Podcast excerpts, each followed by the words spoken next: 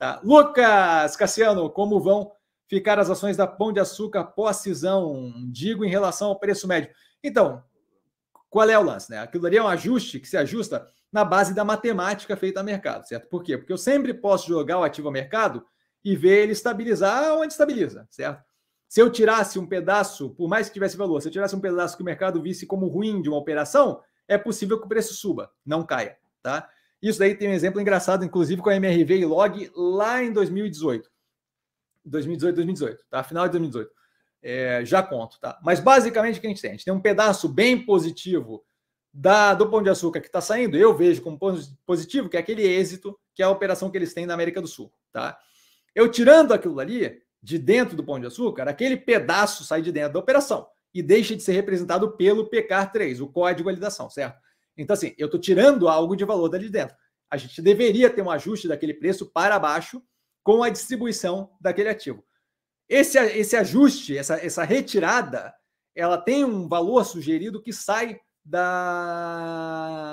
da própria operação, certo? Quando a operação distribui aquele ativo ali a mercado, eles geralmente falam: ah, vai sair daqui essa BDR ao preço de X reais por, por BDR. Aquilo dali, em geral, dá uma ideia do valor que se tem com base na, na, no valuation ali, com base na avaliação de quanto vale aquele ativo, tá? Dá uma ideia de quanto deveria ser retirado do preço do pão de açúcar. Mas isso daí, uma vez que você abre a mercado, tanto a ação do êxito, a BDR do êxito, quanto a ação do Pão de Açúcar tende a oscilar livremente. É mercado livre, certo?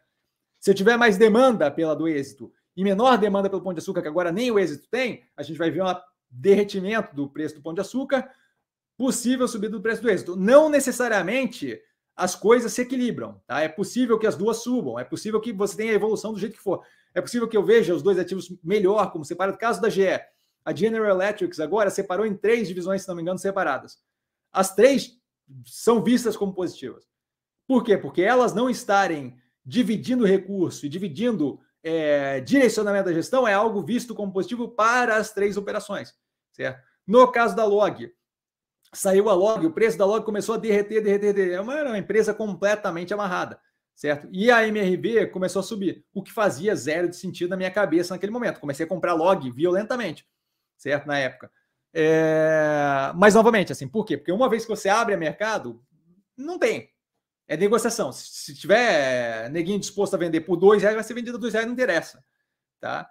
É... então, basicamente isso. Então, o que a gente tem é, a princípio, quando sair, uma redução de valor do pão de açúcar na medida do que sai por BDR do êxito. Tá? Então, se tiver distribuição, supondo distribuição um para um, supondo que para cada ação do pão de açúcar você receba um BDR da êxito, você vai ter justamente, a princípio, a lógica é: se a pão de açúcar está 10 reais e a êxito sai valendo 3, a pão de açúcar tende a valer 7 e a êxito sai tendendo a valer 3. E aí, uma vez que eu abro o mercado, o jogo está aberto. E aí, meu amigo, o preço oscila para onde tem que oscilar.